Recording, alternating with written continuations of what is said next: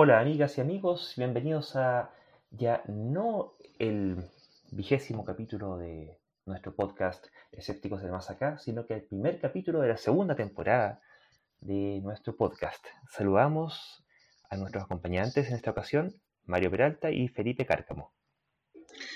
Hola, eh, un gusto, acá Felipe Cárcamo, un gusto nuevamente participar de este podcast, de este programa, ya en su primer capítulo de la segunda temporada. Se nos alargó bastante la primera temporada, pero bueno, estamos en, estamos en pandemia, muchas cosas pueden pasar. De hecho, hubo un par de meses en que no grabamos, pero eh, ya estamos de vuelta y ahora vamos a comenzar esta segunda temporada retomando temas de contingencia. Por eso nuestro podcast se llama Escépticos del Más Acá, porque estamos abordando, abordando los asuntos mundanos del día a día.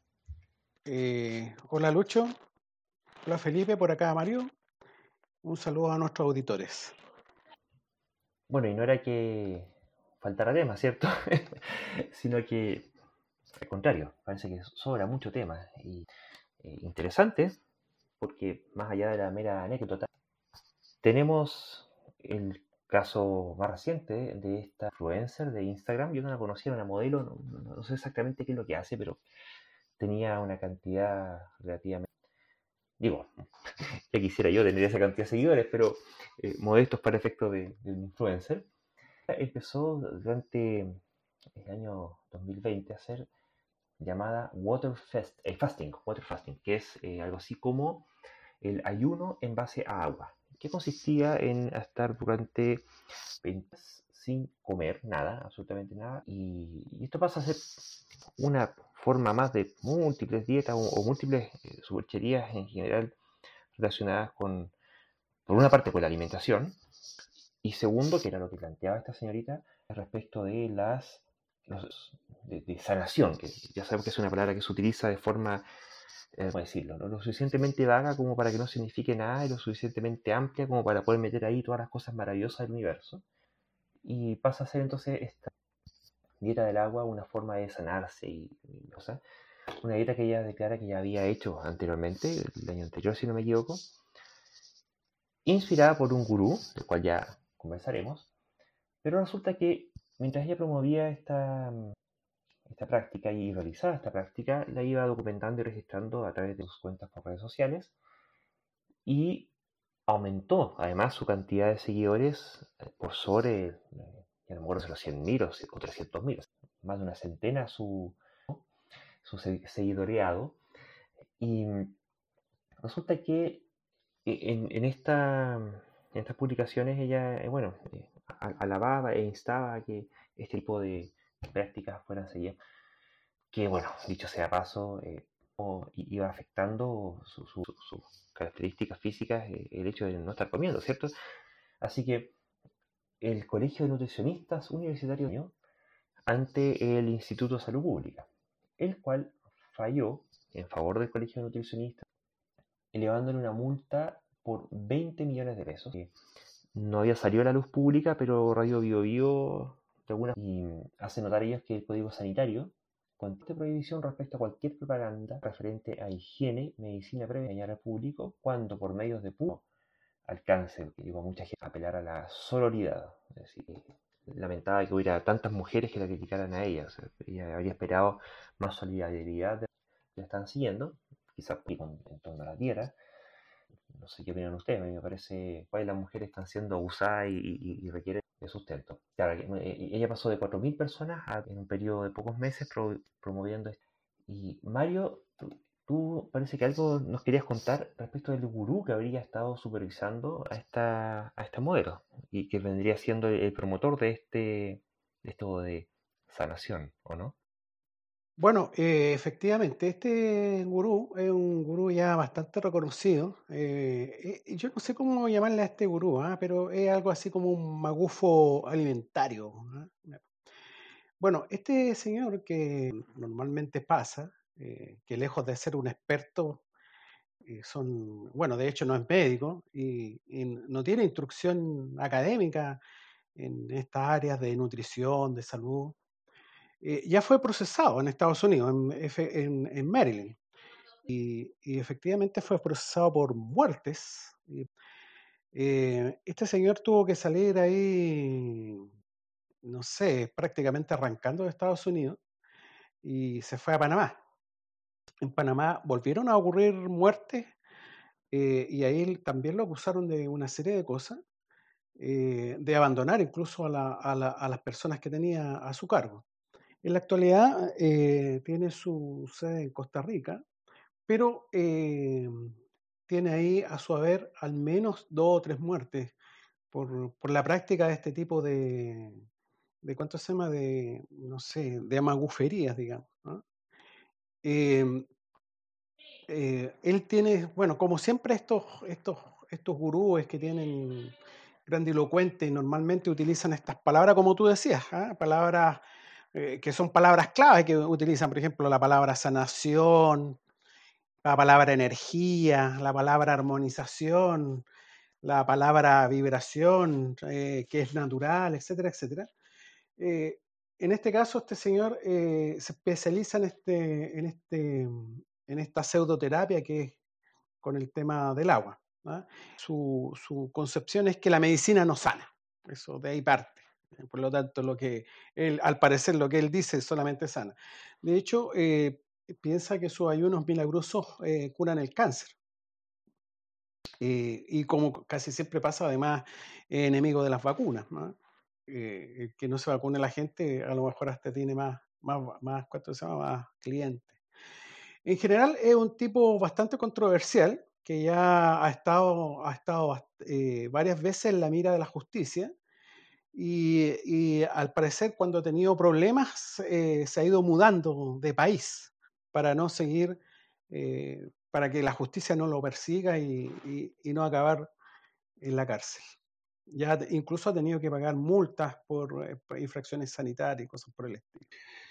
Bueno, en función de lo que comenta Mario, eh, yo no, había recabado mayor antecedente respecto de, este supuesto gurú que, que es detrás de, las medidas que proponía esta modelo, esta Roxana.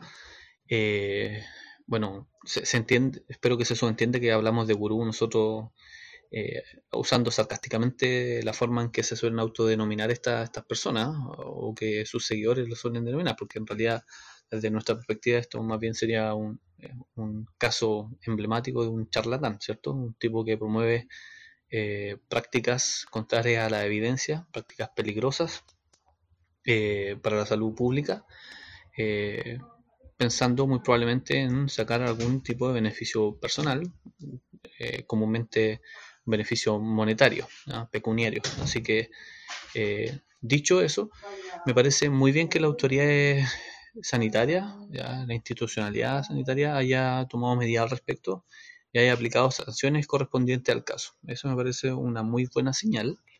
Eh, sin embargo, no puedo dejar de pensar eh, de, de, lo importante y lo bueno que sería que este tipo de medidas y sanciones se aplicara de forma mucho más sistemática.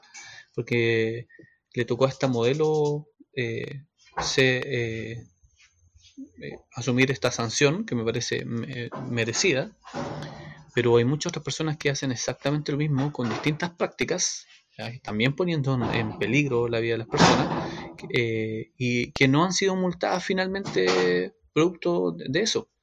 Y considero súper importante que eso pudiese ocurrir de forma más sistemática. No sé, hemos tenido personas promoviendo el consumo de cloro, hay empresas que de otra forma pues, promueven el consumo eh, de esto para tratar distintas afecciones, personas que promueven el consumo de un mineral que es la ceolita, personas que promueven cuanta cuestión se le ocurra, siendo muy peligrosa para las personas y para la salud pública, eh, pero no, eh, no se le aplica multa. Entonces yo esperaría que, que, las medidas de sanción que hubo en este caso se pudiesen aplicar en otros casos también. Bueno, sí, y agregaría otro tema. Y es que esta señorita eh, eh, habría recurrido a este gurú en principio, eh, si bien lamentablemente desinformada respecto de la efectividad, buscando ella misma mejorarse de situaciones médicas que le estaban aquejando. Hay, hay algunas. En, en, principio, en cierto sentido, ella vendría siendo en primera instancia víctima de la charlatanería, del engaño, del embaucamiento de este charlatán. El problema es que entre tanto y, de forma conjunta, ella pasó a sumarse como promotora de eh, las barbaridades que este señor eh, andaba eh, promoviendo, ¿cierto? Y ese vendría, vendría siendo su, su, error, ¿cierto? Que vendría siendo como la, este vicio que, que, que, que, empieza a afectar a, los influencers, que no sé qué opinan ustedes, a, mí me, tiende a dar el, cliente que, que busca hablar de cualquier cosa y termina hablando más de la cuenta, porque tienen que hablar para estar publicando cosas y, y terminan de repente metiéndose en, en cuestiones que no quizás de forma más reposada, si no tuvieran toda esa presión por, publicar y por hablar, por lo menos no, llegando al punto de volverse casi cómplice de este, de este gurú. Bueno, yo lo, yo lo que pienso, eh, que no necesariamente puede que eh, tenga que estar hablando constantemente, sino que eh, puede ser que sencillamente esta niña, esta modelo, digamos, eh, por desinformación, eh, por falta de educación y una serie de cosas, eh, tenga este tipo de creencias. O sea, pensar em, erróneamente, erróneamente una cosa, una relación entre dejar de comer, o sea, empieza lo que es, dejar de comer y una buena salud, o sea, es como absolutamente lo contrario. Uno para tener una buena salud tiene que tener una, una, una alimentación equilibrada y buena, además de ejercer, digamos, ejercicio físico en forma moderada. Sí, quería hacer un, un punto respecto de eh, lo, que decía Felipe respecto de, un gurú. Que este tipo sería un gurú y que lo hacíamos en forma despectiva, que en realidad era un charlatán. Pero ojo, ojo, eh, aquí está viendo la definición de gurú. Hay una parte que es una acepción que se refiere a, la, a estos líderes religiosos hindúes, ¿sí? Pero no es lo único, sino que hay otra acepción que es la de que es una persona a quien se considera como maestro o guía espiritual o a quien se le reconoce autoridad intelectual. Eh, e, e, en ese sentido, realmente la, palabra gurú eh, puede estar bien, bien aplicada, ¿ya? no obstante lo otro. Bueno, valga la salvedad, que haces tú, Luis. Claro, tiene esa acepción que sería meramente descriptiva, ¿cierto? Al, usar esa acepción que tú acabas de mencionar, no estaríamos refiriéndonos al gurú como una persona que hace aquello, pero no necesariamente eh, a una persona que, cuyas prácticas nos parecen creíbles, ¿cierto? No, no habría un juicio de valor, eh, ni mucho menos un juicio de valor positivo al respecto, sería un uso meramente descriptivo. Bueno, yo por eso prefiero el uso, el uso de la palabra o de las dos palabras magufo alimentario, porque en el fondo eso es, un tipo que tiene creencias extrañas en relación a la alimentación. Sí, efectivamente. Eh, ahora, hay además eh, otra excepción en esta palabra que, por una parte, es alguien a quien se le reconoce autoridad intelectual, ya maestro o guía espiritual. Y, aquí ya me cae un poquito la, duda, porque eh, no solamente, eh, porque para que haya un gurú tiene que haber un, no sé, un discípulo, un aprendiz, que es quien le concede a esta persona el carácter de guía en su desarrollo espiritual, ¿cierto? Eh, se produce como una, una, así como no hay un maestro sin un alumno, o no hay alumno sin maestro, tampoco hay gurú sin, sin discípulo, sin padawan. A, mí me hace mucho ruido, porque una cuestión es que alguien pueda eh, compartir ideas, instar a reflexionar sobre cosas de la vida, lo, lo que tú quieras, pero a, mí me haría mucho ruido que alguien me fuera a considerar, no sé, eh, como guía espiritual. O sea, ¿quién soy yo? ¿Qué, tendría que pasar en la cabeza de alguien para, eh, eh, aceptar ser considerado como guía espiritual? Ah, hay, un, tema ahí más de fondo que incluso bajo e, e, el uso meramente descriptivo de la, de, la palabra, del concepto de gurú, algo más está diciendo respecto de quién mantiene o sostiene esa, esa potestad, o sea, o sea, investidura. No sé, Felipe, ¿qué opinas? Eh, Mario había levantado la mano primero, quizá querer opinar primero, después yo me puedo referir también a lo que tú acabas de mencionar y, a otras cosas. Bueno, yo lo que iba a plantear es que la sociedad está como adiestrada para este tema del- de los guías espirituales, ¿no? O sea, de hecho, eh, eh, en nuestra tradición cristiano-católica, digamos, esto del guía espiritual se da mucho, o sea, estos retiros espirituales, o sea, es como parte, digamos, del, del ser social. Entonces, eh, ya, ya hay precedente al respecto. Bueno, eh, también quería comentar un par de cosas relacionadas con lo que acaban de, de mencionar. Primero, refiriéndome a lo que decía Mario eh, hace un rato, que según él lo más apropiado para denominar este tipo sería un magufo alimentario, un magufo como una persona que vende ideas cuestionables y que las presenta como verdaderas, ¿cierto? Una, palabra que se usa bastante en España. El movimiento escéptico en España ocupa bastante la palabra magufo para referirse a lo que nosotros comúnmente llamamos como charlatanes. Eh, y en este caso alimentarios, porque claro, como hay algunas prácticas eh, muy cuestionables en torno a la alimentación, eh, que tienen supuestamente algunas propiedades curativas, eh, cosa que por cierto no, no tiene nin- eh, evidencia que las avale, pero me queda la duda si sea una, denominación completamente ajustada para el personaje en su totalidad, porque normalmente este tipo de ideas eh, forman una especie de constelación en conjunto con otras ideas que también son cuestionables y también son de dudosa confiabilidad. Generalmente los tipos que promueven esto lo promueven con, eh, con fines eh, espirituales también o, supuestamente con fines eh, de trascendentales de algún tipo, no, no sé si propiamente espirituales, pero normalmente pues, suelen ir aparejados o en maridaje con esta clase de ideas. Entonces ahí ya no, no se restringe a, a lo meramente alimentario, sino que está en conjunción con otras ideas que también son cuestionables y son ideas que son terminan siendo atractivas para mucha gente porque le, proponen, eh, no sé, a veces eh, vida más allá de la muerte, otras veces les propone una conexión espiritual con otras personas, a veces conexión espiritual con seres queridos que estén muertos, eh, a veces les propone algún tipo de trascendencia y, y esas ideas suelen ser muy atractivas. No estoy diciendo que este tipo promueva todo esto, estoy diciendo que este tipo de ideas suelen ir muchas veces eh, aparejadas con esta otra clase de ideas. Por lo tanto, ahí estaríamos en un caso de, ya de algo que va más allá de ser meramente eh, promover prácticas alimentarias dudosas o cuestionables, sino que podría perfectamente haber mucho más atrás de esto. Lo otro, en relación a lo que preguntaba Luis, ¿qué, qué lleva una persona a considerarse a sí misma un gurú o, o aceptar que otras personas lo consideren un gurú? Bueno, la verdad es que ahí puede haber muchas motivaciones.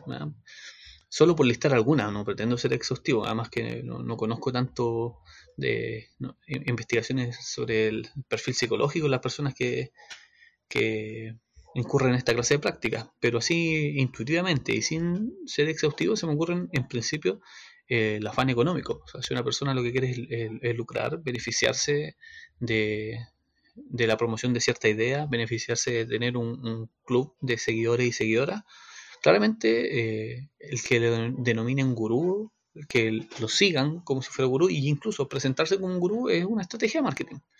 Y es funcional para eh, su intención o su afán de generar dinero producto de estas prácticas y aprovechándose de la ingenuidad y la credulidad de otras personas. Esa sería una posibilidad, ¿cierto?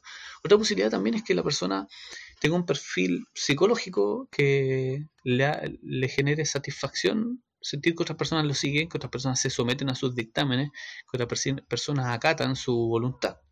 ¿Ya? Hay personas a las que eso les hace sentir bien, hay personas que son manipuladoras, les gusta ser controladoras, personas que son narcisistas, que les gusta que, que las personas lo mire bien, que todo gire en torno a sí mismo, entonces eso también podría eventualmente eh, generar eso. Eh, hay personas que genuinamente se creen ese tipo de cosas por alguna razón, puede, ser por diferentes razones, no, no, podría yo listar las razones que podrían, que, que podrían llevar que una persona crea en tales cosas. Seguramente debe haber especialistas que, que sí puedan hacerlo de, de, mucha mejor manera, pero puede ser variadas las razones. Y el asunto es que en todos los casos es algo sumamente peligroso, porque eh, que personas se sometan a la voluntad de otras eh, de manera crítica es sumamente nocivo. Y lo último que quería comentar estrechamente relacionado con esto que acabo de decir es lo que mencionaba Mario. Efectivamente, eh, todo el historial de, eh, de, la persistencia de creencias religiosas en, la cultura occidental, quizá también podríamos extenderlo a otras culturas también, la, persistencia de creencias religiosas, mágicas, y, y, la persistencia crítica de esta idea, pese a estar en un momento de la historia humana donde tenemos herramientas como eh, la investigación científica, el pensamiento lógico, racional, eh, el pensamiento crítico, que podrían de alguna forma contribuir a hacerle frente a esta clase de ideas y de hecho han contribuido a tal cosa, pero lamentablemente muchas personas no han desarrollado las habilidades que permiten eh, poner en práctica y, y, hacer una especie de autodefensa intelectual frente a estas distintas supercherías. Eh, pero la religión ha contribuido sobremanera a fomentar la credulidad, a fomentar una actitud acrítica frente al mundo, a fomentar en, eh, que la gente crea cosas solo porque lo afirman algunas personas que detentan cierto tipo de autoridad, solo porque una idea respaldada por una comunidad de personas creyentes y, y, terminan dando por ciertas ideas que tienen ese tipo de respaldo que son que desde la perspectiva del pensamiento crítico eh, son sumamente débiles. Eso. Oye, eh, agregando algo más a esto, que lo encontré interesante, esto de, de tener ciertas características psicológicas que debería tener estos magufos. Yo agregaría que el tipo es carismático, o sea, seguramente el tipo tiene una labia ahí que, eh, que envuelve, y eso también eh, está relacionado con ciertas eh, psicopatías, digamos, ¿eh? que le interesa un comino, digamos, porque el tipo ya ha estado metido en cuestiones de muerte y cosas por el estilo, o sea, le interesa un comino lo que pase con, su, con lo que, los, que quienes lo siguen, digamos. ¿eh? sino que el, tipo seguramente, como decías tú, Felipe, eh, está ganando su buen dinero sin hacer nada, absolutamente nada productivo. El tipo tiene eh, eh, su ego ahí, que su cuestión narcisista que está totalmente llena, aprovecha sus dotes carismáticos y, esta psicopatía, digamos que al final el tipo está, digamos, le, le importa nada lo que le pase a los demás quería agregar también sobre eso mismo, que las personas que... nadie, nadie es, ajeno a su cultura o a su crianza. Y bueno, si somos criados y es socialmente aceptado y validado y fomentado eh, que creamos en, cuestiones de esta naturaleza, no es de extrañar que haya gente que la crea, ¿cierto? que, quiere, digamos. Como si no. Eh, pero, y, y además agréguese que habitualmente este tipo todavía no he encontrado mucha información aquí en Chile. Voy a buscar si encontramos algo más, pero habitualmente este tipo de charlatanes y este tipo de prácticas absurdas, además son cubiertas de forma, eh, podríamos decir, auspiciosa por medios de comunicación. Siempre hay todo este tipo de, medios eh, dándole buena cobertura y buena prensa a este tipo de burradas. ¿Hasta cuándo? Hasta que de repente alguno ya es tanto, tanto, tanto, tanto, una cuestión que nunca fue buena para nada pero que dentro de ciertos eh, usos mínimos, por último, no era tan, tan terrible. Pero una vez que empieza a, seguirse por el sendero de que, bueno, si, si es bueno, démosle más, pues, ¿por qué no? Y así tengamos más beneficios, ¿cierto? Y en, la medida que empieza a llegarse a, niveles más extremos y finalmente se producen los daños y las, catástrofes, después eh, salen todos ahí, algunos, raramente algunos hacen una mea culpa o, eh, o se hace cargo de la irresponsabilidad como periodistas y como medios de, información, de comunicación, de haberle dado buena cobertura a este tipo de prácticas, pero que eh, después algunos quizás salen reprochando a la víctima, incluso como, cómo es posible que esta señorita aquí haya estado, ahora está viendo en una ex chica reality, haya eh, promovido esta cuestión. Ya, oye, pero eh, es bastante pusilánime la acusación en circunstancias de que habitualmente los medios tienden a darle buena cobertura a aquello en lo que finalmente ella cayó. Y aquí quiero volver a reiterar el asunto de, como, como víctima en ese sentido, en Rosana Muñoz, perdón. Eh, porque mm, así como ella, tantos otros han, recurrido a, este tipo de, cuestiones, porque cuando han querido informarse, ¿con qué se han encontrado? Bueno, se han encontrado con la buena prensa. Si en todas partes hablan, hablan maravillas de ese tipo de cosas, ¿por qué tendría que eh, ser tan escéptico, ¿cierto? De, de, poner en duda lo que estos periodistas y estos medios de comunicación que son serios y que informan a la población están diciendo, si ellos han, corroborado y, se han asesorado con científicos, ¿cierto? ¿Por qué tendría que eh, tener tanta duda respecto a lo que están diciendo? Ahí hay, hay, una forma de vulneración por falta de acceso a la, cultura finalmente. Claro, estoy completamente de acuerdo con lo que acabas de decir y, y, por lo mismo quería reiterar algo que dije al inicio. O sea, eh, me parece bien que se haya, tomado, haya existido en este caso una sanción ejemplificadora, pero sería muy bueno que el mismo tipo de sanción ocurriera en múltiples otros casos que terminan avalando exactamente el mismo tipo de comportamiento. Incluso en este caso el comportamiento fue de una persona, de un, de un particular, en este caso Roxana Muñoz, se aplicó sanción, pero muchas veces este la promoción de este tipo de, actividades es, eh, cuenta con respaldo institucional. Y eso, como Luis acaba de explicar, contribuye a que cada vez más gente sea víctima de este tipo de cosas, porque eh, hay muchas señales que a la gente le hace creer erróneamente y, en buena medida debido a la falta de pensamiento crítico, pero hay muchos elementos eh, contextuales, institucionales que hacen le crean la falsa sensación a la gente de que esto tiene respaldo y de que esto está avalado. Me gustaría mencionar, por ejemplo, que la misma Organización Mundial de la Salud eh, ha tenido una actitud bastante tibia en, desacreditar algunos tipos de prácticas como la medicina tradicional china u otras formas de la llamada medicina eh, complementaria.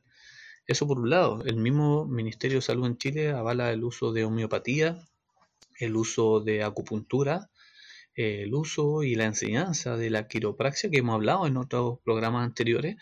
Y eso también a la gente le, le genera la sensación de que esto tiene respaldo, porque hay universidades del país, muy serias algunas de ellas, con mucho prestigio además, que avalan este tipo de prácticas. Entonces eso le ofrece señales claramente confusas a personas que por otro lado no, no cuentan con una mayor, no han accedido a una mayor alfabetización científica ni han tenido oportunidad de desarrollar mayormente su pensamiento crítico.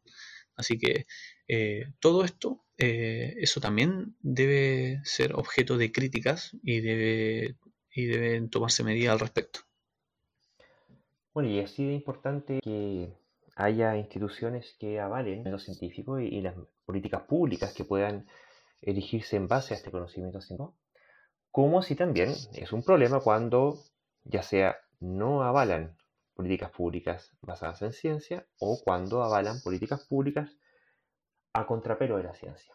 Y nos encontramos con, nuevamente, otra vez, eh, quien en esta ocasión él estuvo promoviendo eh, cubano de interferón alfa, allá por marzo de 2020, y que ahora vuelve a la carga haciendo mm, gala del el antiviral ruso porque eh, supuestamente vendría siendo contra el coronavirus, ¿sí?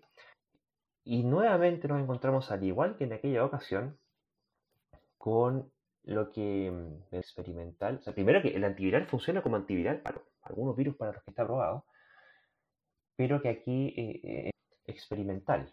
Y el alcalde lo estaría, por una parte, celebrando y, y él importándose medicamentos por sus propios medios a través de la municipalidad para tratar cuadros avanzados de coronavirus, salud municipal.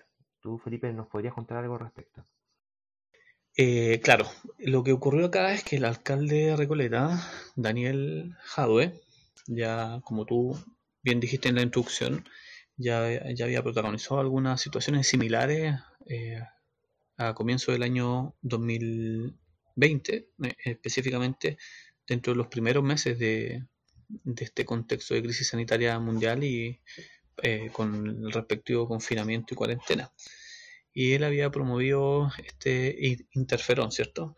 Eh, desentendiéndose un poco de la evidencia científica disponible, que señalaba más bien que eh, no había evidencia robusta a favor del uso de este, de este medicamento para tratar el COVID.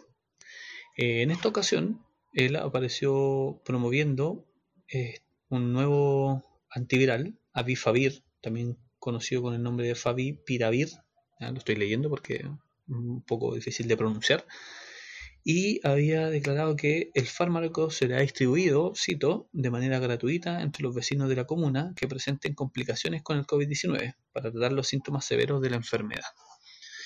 Eh, entonces salió anunciando esto y luego de anunciarlo eh, comenzó a recibir múltiples críticas de distintas personas y también de distintas organizaciones que señalaban que era responsable promover esto y repartir gratuitamente esto porque no había evidencia que respaldara que su uso eh, es efectivo para combatir el COVID y sus síntomas. Entre las personas que salió a criticar un poco la actitud del alcalde está la presidenta del colegio médico, Isquia Siches, ¿ya?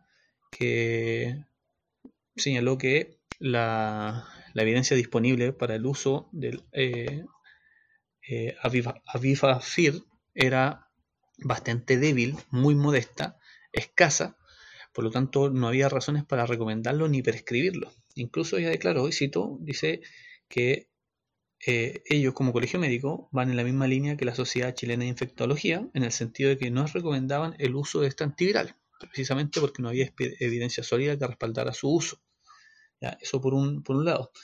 Y también agregó que eh, lamentablemente la evidencia, ¿ya? en particular para este antiviral, todavía no se ha terminado de consolidar, es decir, se está investigando. Entonces hay una diferencia muy grande entre que algo se está investigando, su uso para la efectividad para esto en específico, para, el uso del COVID, y, afirmar que se va a empezar a distribuir para todas las personas que tengan este problema. Entonces, eh, ha recibido muchas críticas de distintos organismos y creo que es que Asiches, como presidente del Colegio Médico, ha sido una de las que en esta ocasión ha, puesto la nota de cordura y la nota de, de, respeto a la evidencia científica. De hecho, ella afirmó también que era muy importante que los alcaldes y los políticos en general, particularmente quienes hoy están compitiendo y son candidatos a, presidenciales, sean cautelosos en materia eh, sanitaria dado el contexto en el que estamos. Incluso ella fue más allá y le sugirió al alcalde que eh, estudiara eh, hacer cambio en su equipo asesor, ya para, para que sus intervenciones fuesen más eh, respetuosas y compatibles con la evidencia científica. ¿ya? Entonces considero que de una otra forma es que Siches en esta ocasión fue muy sensata y puso en su lugar al alcalde.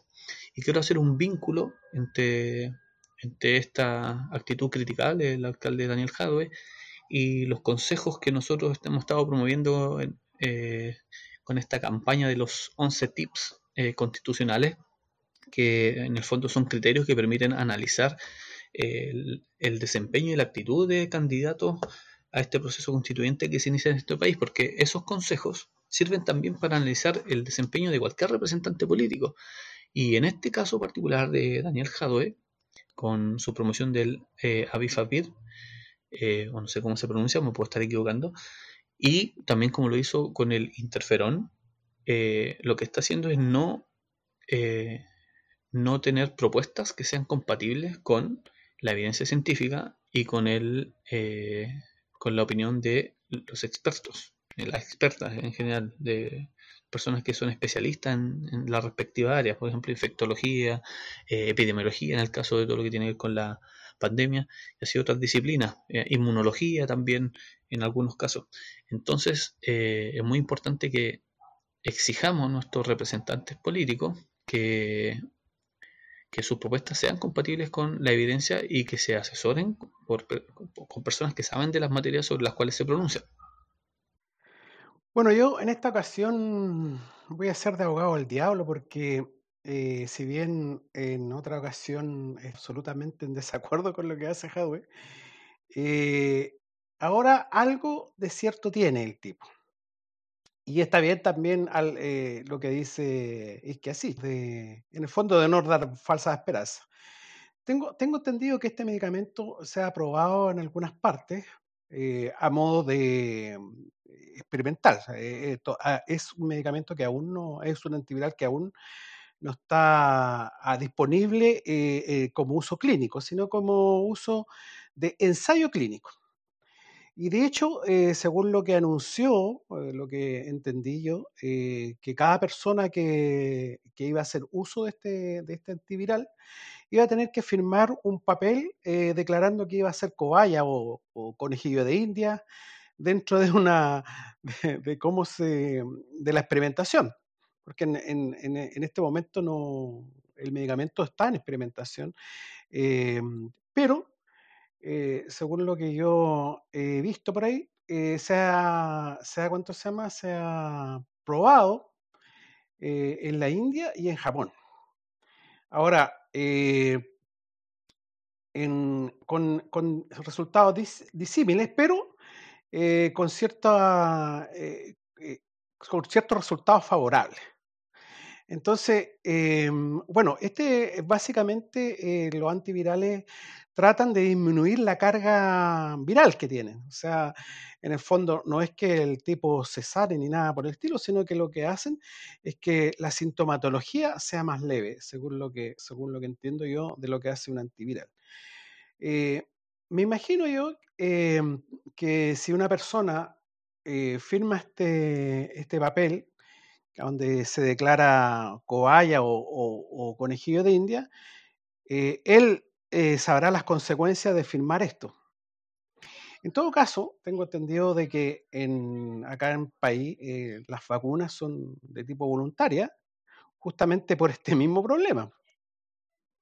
Entonces, eh, porque en el fondo es voluntario, no, te pueden exigir, oiga, usted vaya y vacúnese, porque en el fondo también tenemos este, este, este problema de que a pesar de que han pasado la fase 3, y, en el, y, nos han anunciado que han tenido buenos resultados, aún existen incertidumbres al respecto. Sí, pero es que pasan varias cosas. Uno es que incertidumbres existen siempre. ¿sí? Y, en tema sanitario, la cuestión es bastante menos, ¿cómo podríamos decir? Perdón, sanitario ante una pandemia. Alguien que es un riesgo sanitario para y, al menos, bueno, la legislación chilena es bastante draconiana al respecto. O sea, cuando, se invoca la causa sanitaria, casi no hay límite respecto a lo que se puede hacer, ¿ya? Eh, al menos legalmente. Pero hay dos puntos yo a, a, considerar. Uno que en el caso de cuando era el, cuando fue el interferón alfa, ahí sí que hizo toda la parafernalia, pero al final de cuentas era para ensayo clínico. En cambio, al menos según sus propias declaraciones, Twitter es bastante vociferante, así que ahí dice, él dice que ya tenemos en Recoleta el Avifavir, que es un medicamento ruso aprobado por el ISP para tratar a cuadros avanzados de coronavirus. Como él lo plantea, es para tratar, Para, aplicar terapia, no está hablando de, uso experimental. Distinto es si acaso eh, la gente firma o no firma el documento ese que se llama, que, que eso es otro asunto. ¿ya? Aquí están hablando de que eh, eh, lo que él está diciendo es que y cuando mm, se le ha interpelado por esto, él ha reclamado una, por supuesto, eh, puede que tenga razón o no, pero aun cuando no la tenga, de lo mismo, siempre va a invocar. El problema es que él esgrime un argumento que es falso, porque dice, y está diciendo que insistirá mil veces si es necesario, porque si hay algo que caracteriza a este alcalde, es que no es cansino, o sea, eh, insiste, insiste, insiste, y con, la, con, el esmero de la fuerza de tiro de un buey o de un burro, pero eh, lamentablemente con esta vocación por la insistencia que no necesariamente va a acompañar mil veces si es necesario. Y esgrime el argumento, que es falso, el Avifavir es un medicamento para contagiados autorizado por el ISP y nada tiene que ver con la vacuna. Bueno, esto aparte, porque está justo entre medio que coincidió que se estaba y esgrime diciendo que quienes lo hacen desde la ignorancia o derechamente su mezquindad política.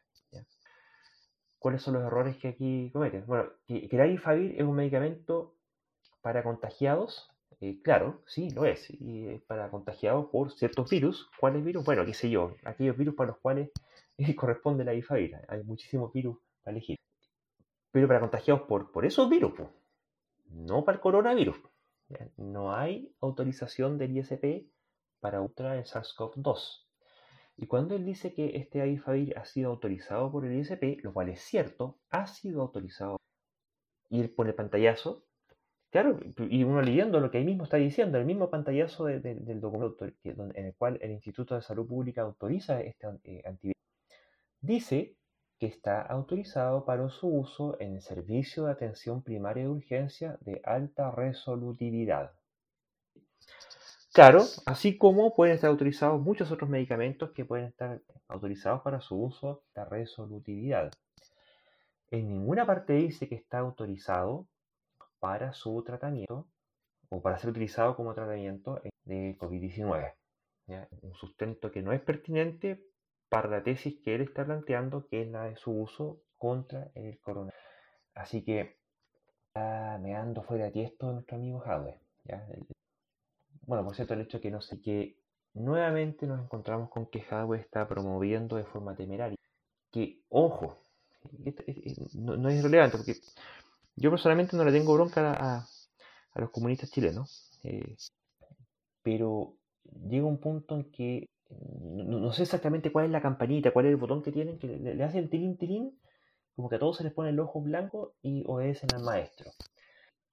No es casualidad que haya sido en su momento el interferón alfa de Cuba, no es casualidad que ahora sea el ruso, y el día de mañana no sé, porque, vamos, el siguiente, cuando, hablemos de las goticas milagrosas de Nicolás Maduro, ¿cierto? Hay un, una, una, un sesgo, una, preferencia ideológica, dada la, la, proximidad de, de, traer y empezar a, promover esa cuestión, porque es de los comunistas nomás. Un, pésimo camino para seguir, eh, identifico, porque te caís inmediatamente en, eh, porque así como este, hay muchos otros medicamentos que, en su momento se, han propuesto, se han estudiado, la, hidrocloroquina, la hidromectina, qué sé yo, por, por distintos, eh, la, la, dexometasona, tienes que de repente, en principio, eh, alguna plausibilidad a estudiarlo. Pero esos no son los que le importan. ¿Cuáles son los que le importan? Le importa el que viene de Cuba y el que viene de... Y eso ya de, entrada huele mal. Porque eh, la cuestión no se trata de cuál es el país de origen, de cuál es el gobierno que y el consenso científico, peor todavía, trae y contamina a efectos comunicacionales, peor todavía en el ambiente de, pandemia, ¿cierto? Todo lo que debiera ser el debate científico y lo que debiera ser la, la comunicación, la información del público respecto a lo que está ocurriendo en términos de desarrollo científico, con una pugna política. Y es él el que está poniendo la pugna política cuando empieza a, a cacarear con que tal o cual cuestión viene o de Cuba o de Rusia.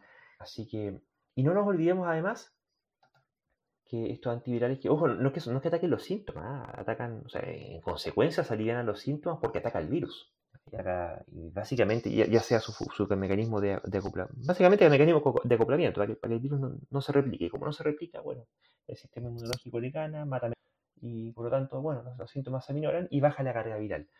Eh, entonces, y, además, lo otro, dentro de los estudios que se citan, lo estoy mirando, ya está bien. Y, existe el estudio aleatorizado, doble ciego, todo el cuento, con, fase 2, fase 3, etc. Oye, pero los números son chiquititos. Hay unos que hacen con 60 pacientes, otros con 75 pacientes. Y ya está. Eh, cuestiones que son bastante complejas. Entonces, tirarse a la piscina, insisto, no para hacer, directamente promoverlo como terapia, hasta como que casi llega a, rayar, bueno, no directamente en el ejercicio ilegal de profesión, porque no va a ser él quien lo va a estar prescribiendo. Por eso le va a pasar a los médicos, yo no sé, los médicos van a tomar medicamentos. Y bueno, entonces, e, en estos estudios han detectado que, claro, justamente hay una disminución significativa, pero ojo, están con, con él y, con coronavirus, no es que falten voluntad. Así que lamentablemente está adelantando el tratamiento. Además, porque no es gratuito, no, es que yo lo pruebo y ya está. No, lo pruebo y eventualmente mato con esto, eh, causa eh, eh, tal cual como se ha tenido que evaluar la seguridad, un factor a considerar y que es indebido, evidencia sólida que ya, y sí que sabemos que va a tener cualquiera sea el efecto secundario.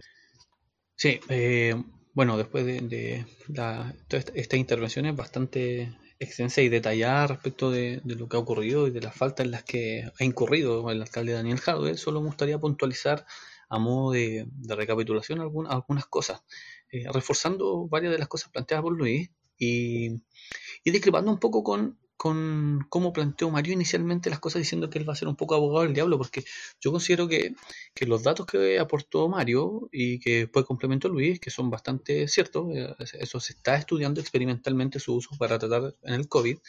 Eh, la, presidenta del Colegio Médico Iscasiches también se refirió a eso, diciendo que la evidencia disponible hasta el momento era modesta. Como dice Luis, son algunos estudios con una muestra de personas bastante pequeña y reducida eh, pero además, eh, eh, incluso si los efectos en estas muestras pequeñas fuesen promisorios y dignos de ser estudiados, faltarían más estudios con muestras más grandes. E incluso luego de realizar estudios con muestras más grandes, se necesita también que idealmente la misma investigación sea replicada por un grupo de investigación independiente.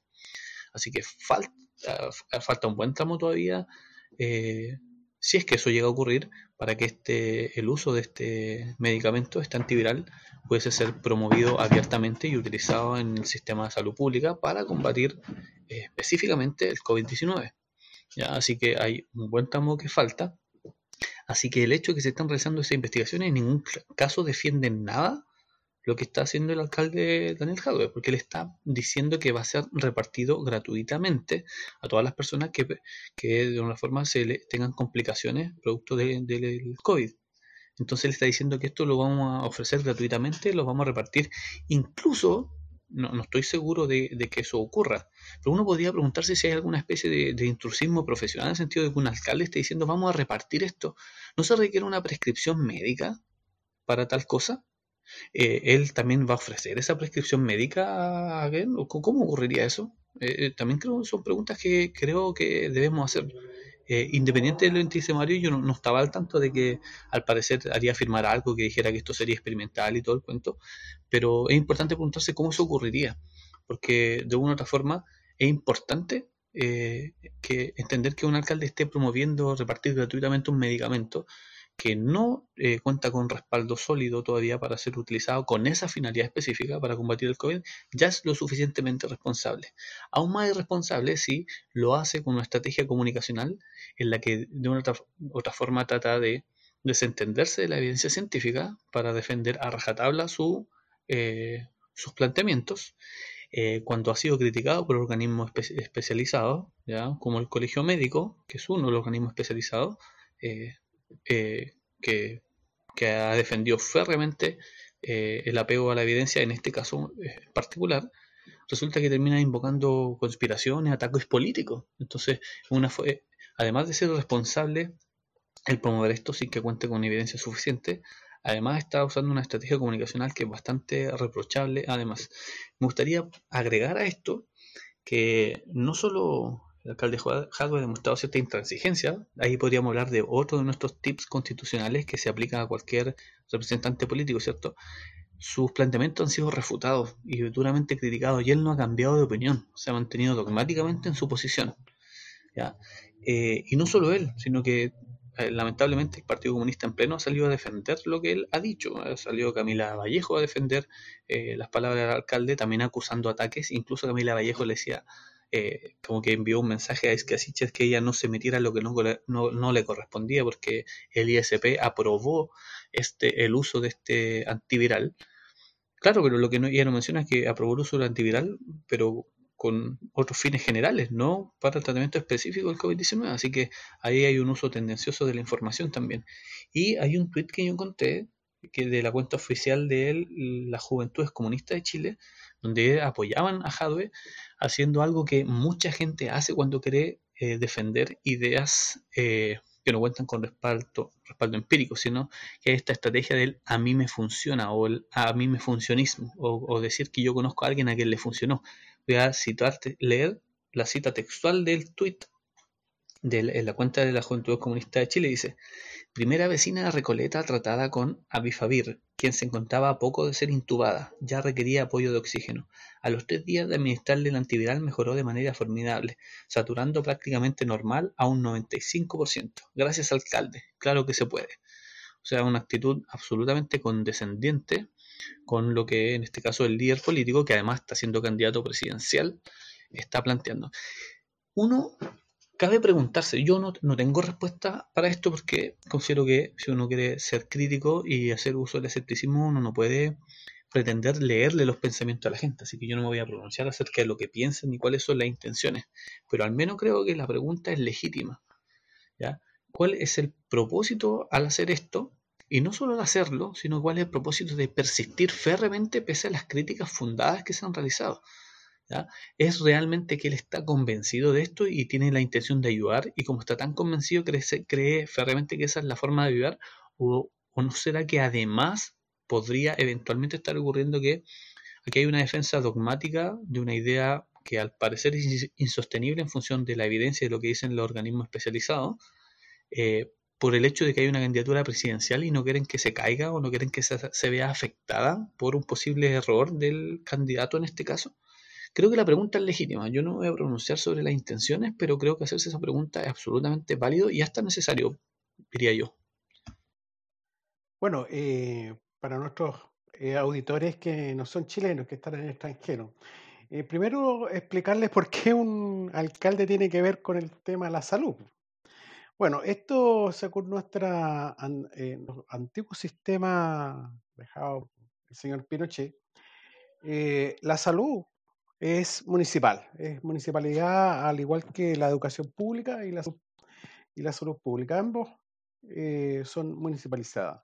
Por lo tanto, eh, un alcalde eh, tiene poder dentro de la educación y dentro de la salud de la comuna. De hecho, si hay un alcalde que decide no dar anticonceptivo, vamos a decir, vamos a pensar que si hay un alcalde que decide no dar anticonceptivo en su comuna, sencillamente da una orden y no se hace, y no se da, o condones o lo que sea. De hecho, eh, hace hasta no hace mucho tiempo, aquí habían alcaldes que decidían unilateralmente de que no se iba a dar el, la píldora el día después porque ellos pensaban, eh, que, no sé, tenían otro tipo de ideas. Ese es una primera cosa, o sea, por eso en estos momentos discutimos que un alcalde eh, trae un medicamento y, y, lo pone a disposición eh, de, de, su municipalidad y, y, ahí le hace firmar el papel o lo que sea. Y la otra cosa, Lucho, que los rusos hace rato que dejaron de ser comunistas. Pues, ¿ah? eh, Putin, o sea, de hecho creo que el Partido Comunista Ruso es como la segunda intención de voto, digamos, que está bastante bajo del, de Putin. Y Putin es algo así como la derecha rusa. Eh, sí, estamos de acuerdo. Eh, yo más bien lo decía en el sentido de, esta consideración de como de un, bloque de poder que le hace contrapeso a eh, la hegemonía estadounidense, contra la cual sí estaría eh, en oposición Jadwe, ¿cierto? Entonces, más allá de si Rusia, Rusia es o no es comunista, pero si yo estoy en contra de Estados Unidos, el enemigo de mi enemigo es mi amigo, así que Rusia es mi amigo. ¿Algo más que agregar, muchachos, respecto de este episodio? Por lo menos de este tema en particular, yo creo que ya nos extendimos bastante y creo que mencionamos lo, lo que cabía mencionar de, con los antecedentes que nosotros manejamos, por supuesto. Pues bien, sigamos entonces con la continuación, porque esto está hasta dónde hasta dónde puede llegar, puede seguir empeorando mucho. ¿ya? Ya, pero que todos conocemos más o menos cómo es la situación en, en Venezuela, lo lamentablemente viven y ciertamente tener algo. Pero um, esto siempre puede empeorar todavía más, porque nos alertamos ante casos de, como en este caso de Jadwe, que está haciendo lo que está haciendo siendo candidato presidencial, eventualmente puede llegar a ser. ¿Qué pasa cuando esto ya no ocurre a nivel de municipalidad, sino que ocurre a nivel de Estado, a nivel de, de, de presidencia? Y tenemos el caso de Nicolás Maduro, que unas goticas milagrosas en contra del coronavirus, que acaba con el virus. Mario. Bueno, efectivamente, eh, tuvimos ahí noticias del señor Maduro, eh, como cuál charlatán del me de, de, estos charlatanes que salían en, la, en, las películas del oeste cuando, cuando veíamos, cuando éramos niños. eh, salió anunciando las goticas milagrosas de José Gregorio Hernández. O sea, aquí además se hace, se llama, le pone el nombre de José Gregorio Hernández, que en el fondo es un beato de principio del siglo XX venezolano, que es un, beato que ya está ahí, santo de la Iglesia Católica, y toma el nombre de él, digamos. O sea, increíble eh, hasta dónde llega el asunto. Bueno, estas goticas milagrosas que se llaman Carbativir, ¿no es cierto? Es un medicamento que se deriva del tomillo y del orégano. Eh, increíblemente, al parecer, este señor Maduro tiene mucha eh, eh, fe en este tipo de productos. La otra vez decía que con salvia, no sé qué cosa. algo que podría ser, digamos, no, yo no, no estoy negando esto, pero generalmente cuando cuando hay un producto, una planta, sobre todo una planta, una planta tiene muchos componentes y solamente uno o dos funcionarán o servirán para, para algo específico, por ejemplo. Bueno, eh, en este caso, este medicamento o esta, esta pócima, una pócima, que está hecho de, tomillo y orégano, y que incluso eh, incluso eh, salió la misma, después que este señor hizo la, el anuncio, salió la misma, el sistema de ellos de salud diciendo que, que, parara, un, que parara un poco la cosa, digamos que, que cuánto se llama, eh, todavía estaba por verse si era tan bueno como, como él decía. ¿Mm? Entonces, em, en este caso se supone que una solución oral, digamos, ¿ah? em, y que eh, como está en base a estas plantas, digamos, eh, en el fondo es seguro y inocuo, digamos, para el consumo humano. No, no eh, estaba, sería una pócima no tóxica, al menos es no tóxica. Pero tiene todas las, ¿cuánto se llama? Tiene todas las alarmas de ser una pócima milagrosa, o sea, en definitiva no, seguramente va a tener cero incidencia en, los casos COVID. No, deja de ser terrible, piensa, ya tienen los niveles de hambre que tienen en, migración por motivo humanitario que tienen en el país, cómo les ha pegado el nivel de desmantelamiento y desabastecimiento de, de salud en general, como eso les ha pegado, no, tienen nada en realidad, llegan a, morirse al hospital. Y más encima les cae esta pandemia tan pesada que les ha matado ya, no les perdí la cuenta. Más encima llegan las cifras, ¿cierto? Que poco le, falta para afirmar que, en su país no hay coronavirus. y más encima sale con esta cuestión y realmente lo encuentro un insulto. Qué manera de, no, sé si creerá lo que, lo que dice. Te juro que a esta altura ahora con cualquier venezolano ya, ni lo pescan de, de, burradas que habla que no incluso que nosotros estamos hablando de él quizás es demasiado no sé qué opináis entre, entre paréntesis eh, este, esta pócima eh, no, no, viene de la nada esto ya se había se había dado la alerta, digamos, hace un tiempo atrás, por ahí por marzo del 2020, que habían empezado a salir una serie de noticias falsas relacionadas con el uso de los aceites de orégano y de tomillo, ¿ah? Que, que se, se postulaban como un tratamiento para el COVID. Así que esta cosa viene, imagínate, o sea, ya desde marzo del, 2020 ya habían anunciado, digamos, eh, estas, estas cosas, estas noticias falsas, y sale ahora este señor con, con, esta pócima que al parecer está basado en, en, noticias falsas, en tu fake news. Eh, personalmente creo que eh, en este tema en particular solo podría agregar tratar de, más que agregar, tratar de hacer notar que, que esto es, aquí valen exactamente los mismos argumentos que, podríamos, que utilizamos en el tema anterior, de la promoción del alcalde Daniel Jadwe, de esto, de, esta, este antiviral para el tratamiento del COVID, sin contar con mayor evidencia que lo respalda. Aquí estamos exactamente ante lo mismo, solo que en un contexto social un poco diferente, ¿cierto? Eh, es sabido por mucha gente eh, lo que ocurre en, Venezuela, la, crisis humanitaria, la crisis de derechos humanos también. Bueno, aquí en Chile también tenemos crisis de derechos humanos, eh, pero en un contexto social bastante complejo desde hace muchísimos años y con un gobernante que hace rato viene dando muestras de, ineptitud, de distintas formas. Esta es una muestra más de ineptitud al tratar de promover eh, eh, tratamientos que no tienen evidencia eh, seria que los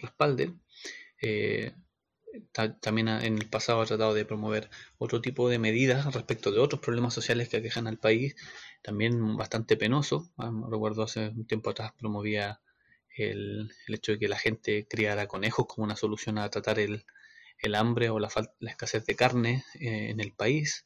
También eh, tratar de defenderse de algunas críticas o ataques políticos diciendo que se le había parecido el espíritu de, Hugo Chávez y de medidas bastante penosas. O sea, un gobernante que o es lo suficientemente crítico como para creer todas esas estupideces o es lo suficientemente eh, irresponsable como para eh, defenderse a toda costa eh, y, sin tener reparo en engañar a la población si es que él no lo cree. Estoy hablando de alternativas. Así que la verdad es que no me sorprende para nada que él haya hecho esta promoción de esta gotita en un contexto creando falsa esperanza, eh, falsa expectativa en la población, con todo lo que eso puede implicar en un contexto tan complejo como el que estamos viviendo a nivel mundial hace ya eh, prácticamente un año.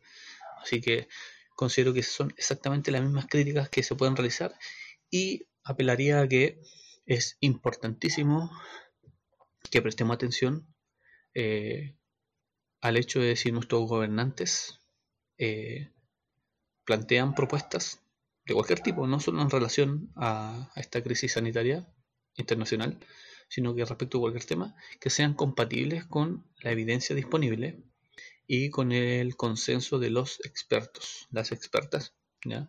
Eh, respecto de cada una de las temáticas. Considero que si un representante político notoriamente hace afirmaciones que van a contrapelo de la evidencia disponible y de lo que señalan los organismos especializados, creo que hay ya razones para criticar el desempeño de ese representante político, independientemente de cuál sea su color político. Así que considero que que esta es una muestra más, lamentable por cierto, y en un contexto eh, diferente al chileno, pero es otra muestra de lo mismo que hablábamos respecto del alcalde Daniel Jadwe. Bueno, y como si no fuera poco con el rol de los gobernantes, a la hora de ver qué es lo que ocurre en los medios de comunicación o con las figuras públicas, nos encontramos con más, estamos hablando en este caso de que se ha caracterizado ya por largo tiempo eh, o por hacer afirmación. Felipe, ¿tú nos podrías contar algo al respecto? Claro, eh, bueno, todo surge a partir de que este personaje, eh, conocido popularmente como el Dr. File, grabó un video junto con otra persona cuyo nombre desconozco, pero me, por lo que leí, uno de sus seguidores o una de las personas que lo acompañan en toda sus, esta cruzada charlatanesca, eh, grabó un video en el que se grababa cortando, una cortando mascarillas, estas dos personas, y fomentando, haciendo un llamado a la libertad y a la desobediencia, ¿ya? Respecto de lo que, lo que están haciendo las autoridades en el mundo y en el país a propósito de la pandemia, que ellos denominan pandemia, haciéndose, haciendo eco de esta de este juego de palabras que circula en algunos en algunas esferas charlatanescas, ¿cierto? Algunas esferas conspiranoicas, de la que la, la, pandemia sería algo planificado y controlado por las élites para de una forma eh, controlar y manipular a la población. No sé con qué fin, según algunos para exterminar a la población o buena parte de ella. O sea, hay muchas teorías ahí, no, por cierto que no, la consistencia no, es una característica de los grupos conspiranoicos, pero eh, el Dr. File, junto con esta otra persona el video, se grabaron cortando mascarillas, llevando a la desobediencia y haciendo un llamado a la libertad contra esta pandemia, contra este supuesto plan de manipulación y control de las autoridades contra la población. Y eh, el video circuló bastante, fue duramente criticado y con razón criticado por muchas personas debido a que es irresponsable promover eh, eh, la desobediencia respecto de las medidas sanitarias, promover el no uso de mascarillas en un contexto como en el que estamos. Se trata de controlar un virus que ha causado una mortalidad muy alta a nivel mundial y a nivel país Así que recibió críticas por todos lados, muy bien merecidas la mayoría de ellas. Y resulta que este tipo, producto de las críticas, eh, eh, salió luego en otro medio, creo que un medio radial, un medio radial de provincia, creo San Antonio, si no me equivoco, diciendo que su video se había dado en el contexto de lo que se llamaba, eh, dice, hoy 1 de febrero es el Día de la Desobediencia Artística Mundial contra el Gran Reseteo. Eh, no, no me queda del todo claro a qué llaman ellos de gran reseteo, pero supongo que es supuestamente la, puesta en marcha de este plan maquiavélico de autoridades internacionales y de, la, de las élites por mantener controlada la población eh, con esta pandemia que supuestamente sería, según ellos, una mentira y sería una, un, mecanismo para controlar y manipular a la población, como ya expliqué hace un rato. Entonces, todo esto, según él, se, enmarcaría de una desobediencia, un acto artístico. Salió en el medio diciendo que era un acto artístico de desobediencia, tratando de, probablemente, no, lo puedo asegurar porque no desconozco sus intenciones, pero con esta jugada de decir que todo esto era una, especie de intervención artística, eh, sirve como un, comodín, en la práctica podría servir como un comodín para eh, de no hacerse cargo de la, de la, responsabilidad que cometió, que finalmente es promover eh, conducta irresponsable, conductas que atentan contra la salud pública. Y al decir que era un acto artístico, claro, tiene, tendría la posibilidad eventual de, ante las críticas, incluso ante la posible persecución, eh, eh, no sé si penal o de la autoridad respecto de, lo que él hizo, él podría acusar que, dado que todo esto supuestamente es, un, es una intervención artística, podría acusar que lo que se está haciendo es censurarlo, que no se está permitiendo la libre expresión artística. Entonces, él salió diciendo eso, no sé si como modo de, tratar de hacerle el quita de la responsabilidad que se le podría imputar, pero el asunto es que él usó esta, esta afirmación de que todo era una intervención artística y sigue promoviendo esta idea. Así que es bastante peligroso. No sé qué pueden decir ustedes al respecto. Bueno, para el tipo, para el tipo, no, esta pandemia o pandemia como no es más que una gripe, es como, como lo que decía Bolsonaro al principio, que se, eh, para él eh, se toman medidas abusivas y que y que debería ser tomado esto como un virus como, cualquier otro virus. Para él es tan solo una gripe.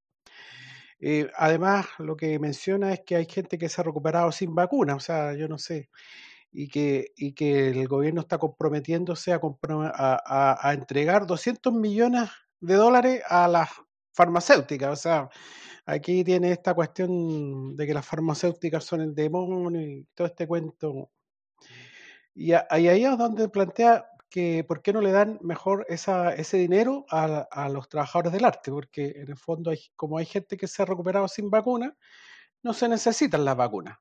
O sea, eh, hay una mezcla de todo, pues, de conspiranoia, de...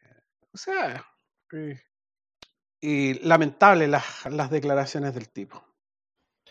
Bueno, que ahí yo creo que esta cuestión va más allá de la mera expresión, porque si bien él pudiera decir que eh, el video que él hizo y decía lo que dijo era una expresión, él siguió eh, respaldando sus dichos y reiterando sus dichos en contextos no artísticos. ¿ya? Entonces, incluso aun cuando eh, lo que él dijera en el video hubiera sido parte de su libertad, de su libre expresión, las otras cosas que sigo diciendo por otros medios fuera de video no lo son. Que él de todas formas afirma este reclamo ante el afán de parte de la autoridad.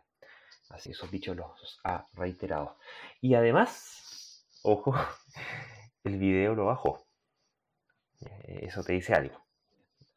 No es porque sí. Lo bajó porque, bueno, finalmente intuyo, quizás sobrepasado en sus afirmaciones, quizás y, otros les ha caído el peso de la ley multimillonario, o millonario por lo menos, encima por sus afirmaciones, quizás considero que eh, no es buen negocio, sobre todo negocio, tener que pagar ese tipo de multas. Así que el video lo bajó. No obstante, bueno, por supuesto, este, está circulando de todas formas, así que no, no, pudo totalmente eliminar. Y bueno, casos como este, lamentablemente, y que, además se suma, digamos, se suma a, una serie de cuestiones. Él también es negacionista del SIDA, ¿cierto? Eh, alega estas cuestiones de, calentamiento climático y, también nuevamente del control de la población y la eliminación de la población y la reducción de la población al respecto. esto es uno más, digamos, de, todo diciendo. Eh, Felipe, un, puntito respecto a lo que mencionaste del, gran reseteo. Viene de una propuesta creo que fue el. Habría que revisarlo, busquen ahí Great Reset. Está, inmediatamente el resultado, tanto hasta en YouTube, en todas partes, de una. A, propósito de la pandemia y de toda la, reestructuración que hemos tenido que hacer de la forma de trabajar, del teletrabajo, de la repriorización de ciertas áreas, de la, de la, quiebra y crisis profunda que, que afectaba a otras áreas de, la economía, el tema de los vuelos, el turismo, han reventado las deudas, la, pobreza. Entonces lo que plantea el Gran Resisteo es una, serie de medidas que vistas así, al menos a mí de personas me simpatizan bastante, el tema de financiamiento de deuda, de, o sea, siempre perdonando a los, eh, los impuestos a los más ricos, qué sé yo. Y bueno, todo eso, por supuesto, leído una llama, un llamado, una, arenga, por supuesto, al control. Eh, Felipe, quiero que, que... Sí, quería agregar eh, comentarios acerca de que esta situación, eh, o este, esta situación, sí, como bien digo, que protagoniza este llamado Doctor File, puede ser ilustrativa de, de, alguna, de algunas cuestiones dignas de ser consideradas desde una perspectiva escéptica, ¿cierto? Desde del, de este ejercicio del escepticismo y del pensamiento crítico aplicado a, contingencias sociales, eh, y en, específico a contingencias sociales relacionadas con eh, la pandemia y la crisis sanitaria que estamos viviendo actualmente. Considero que eh, este es otro caso más, un caso local, modesto, por cierto, pero no por ello deja de ser peligroso y riesgoso para la salud pública, eh, de personas famosas ya que promueven un discurso eh, Que, lleva, que trata de convencer a las personas de que lo que está ocurriendo o es una mentira o es un plan maquinado por las élites para controlar esa es una de las alternativas, pero también hay otras personas que han salido diciendo ya esto es real, esto es un problema real, pero las medidas que se están tomando son exageradas y no deberían tomarse esas medidas. Hay distintas variantes, pero eh, hay múltiples casos de personas famosas que han tenido estas opiniones muy cuestionables y muy irresponsables y que por el hecho de ser personas famosas, sus discursos terminan llegando a mucha gente. Entonces, en este contexto, donde la gente eh, tiene miedo, está asustada, su vida, su rutina se ha visto profundamente alterada. A muchas personas además están problemadas por cesantía, por falta de recursos, eh, por problemas de salud relacionados o no relacionados con el COVID, con temor a que su familia enferme o con sus familias de, plano enfermas, con pérdidas familiares, seres queridos, sean o no sean adultos mayores, eh, vuelve a la gente particularmente susceptible a todas estas intervenciones que, apelan fuertemente a la dimensión emocional. Sentir que estamos siendo manipulados no es agradable. Sentir que nos están tratando de controlar no es agradable. Sentir que, que, de una u otra forma podemos estar en peligro eh, por culpa de personas malvadas que quieren controlarnos o quieren obligarnos a hacer cosas contra nuestra voluntad no es agradable. Entonces esta idea escala en profundo, sobre todo en personas que están en un estado de fragilidad emocional psicológica, producto de todo lo que está pasando, que es eh, es fuerte y no, no, es fácil de asimilar para mucha gente. Para uno mismo ha sido problemático eh, a menudo y a ratos y constantemente por diversas razones. Tenemos el ejemplo en España, por ejemplo, de Miguel Bosé también, que estuvo diciendo una sarta de, de tonteras en relación al tema del COVID, similar a las que dice este doctor Files Contreras Radovic. Eh, también fue muy criticado en España. Eh, incluso podríamos decir que personas que se supone que son sensibles a la evidencia científica, como por ejemplo Elon Musk en, Estados Unidos, también tuvo algunas intervenciones en, en Twitter un poco irresponsable respecto de la aplicación de medidas de cuidado en el contexto de la pandemia. Él no estuvo desacreditando la evidencia científica necesariamente, pero sí estuvo señalando públicamente que algunas medidas eran exageradas y, mucha gente le interpretó eso como un llamado a, desobedecer estas medidas también y ha sido profundamente criticado incluso por eh, algunos eh, otras personas de la comunidad científica norteamericana e incluso miembros de, del movimiento escéptico norteamericano también criticaron bastante estas posiciones. Entonces creo que esto que, que hablamos de Contreras Rodríguez es ilustrativo de lo peligroso que puede ser eh, la promoción de, esta clase de ideas por, parte de personas famosas, independientemente de que, de que el Dr. File sea claramente menos famoso que eh, Miguel Bosé, por ejemplo. Muchísimo menos famoso, pero de todas formas su discurso logra llegar a muchas personas. Y eso es peligroso. Lo otro que quería mencionar es que esto, el caso de Contreras Rodríguez también es ilustrativo de otro aspecto, y es el hecho de que, eh, una, que, una persona tenga estudios formales, universitarios, incluso de posgrado, no es garantía de que haga un ejercicio del pensamiento crítico, que ejerza el escepticismo o que sus opiniones estén apegadas a la mejor evidencia disponible en cada uno de los temas sobre los cuales se pronuncia. Contreras Radovin eh, se supone que tiene un magíster en filosofía de la ciencia en Chile, tiene supuestamente también eh, estudio en el extranjero, incluso con una tesis, estuve leyendo por ahí de filosofía de la ciencia también, donde hacía un comparativo entre la, física cuántica y algunos planteamientos eh, de la religiosidad de la India, del budista, si no me equivoco, y tuvo una tesis, tuvo un estudio de posgrado, entonces para mucha gente puede ser un tipo sumamente ilustrado, un tipo sumamente capaz, que tiene estudios tanto en Chile como en el extranjero, eh, que se graduó con buenas notas y que por lo tanto espera que su lo, lo, reconoce como si fuese una autoridad epistémica, ¿cierto? Como una persona que tiene competencias suficientes para pronunciarse sobre una diversidad de temas. Y resulta que eso no es así. Incluso las personas que son realmente competentes en su área no tienen por qué ser competentes en todas las áreas. ¿ya? Por lo tanto, eh, uno no debe considerar que una persona que tenga estudios, incluso de posgrado, sea una autoridad epistémica para todo. Eso es algo importante y que cabe tener en cuenta.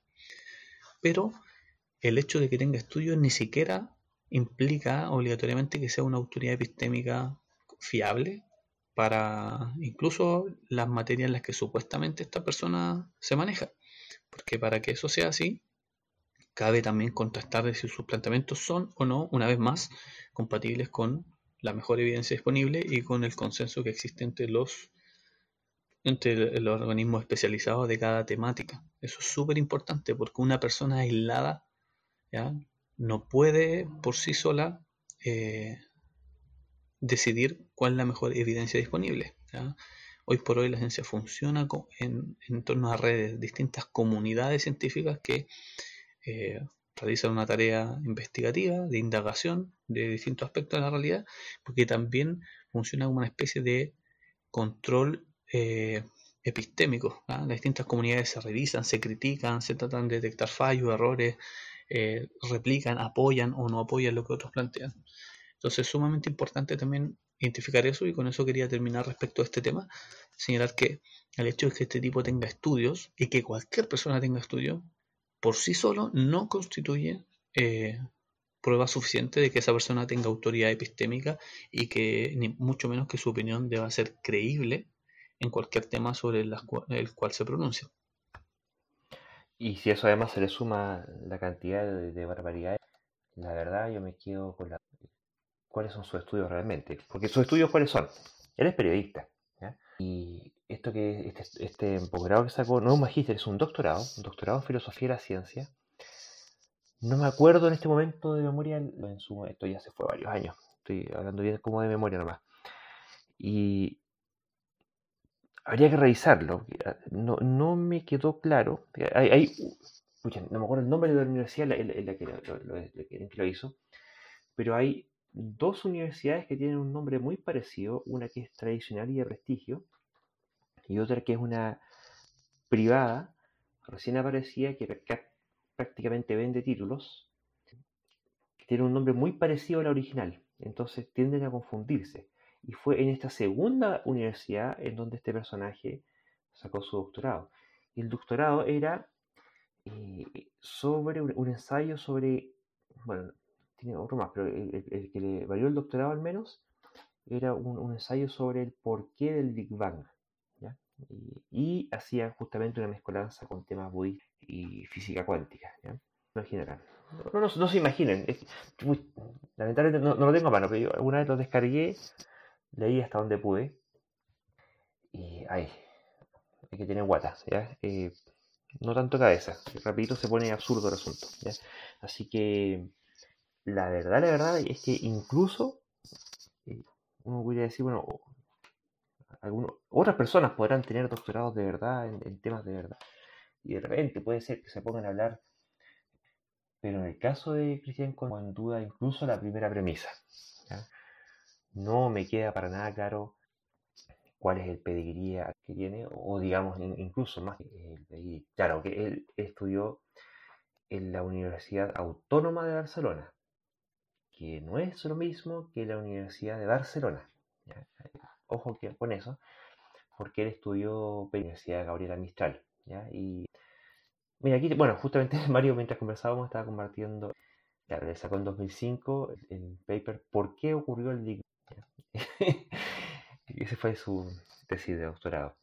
Y tiene obras publicadas, eh, eso fue en 2005, tiene otra en 2009, es la teoría del Big Bang y la perfección. Y en 2012 sacó el Politicón 2012, una teoría política sobre una funda Chile. Además tiene la academia, búsquela en Facebook y... Felipe. Sí, no, solo quería hacer una precisión. Eh, eh, precisión respecto a algo que yo mismo dije hace un rato, mencioné que al parecer habría hecho su magíster en filosofía de la ciencia en la Universidad de Santiago, los H. Eh, no estoy completamente seguro de ese dato. Eh, sí tenía claro que había hecho su doctorado en, eh, esta universidad española.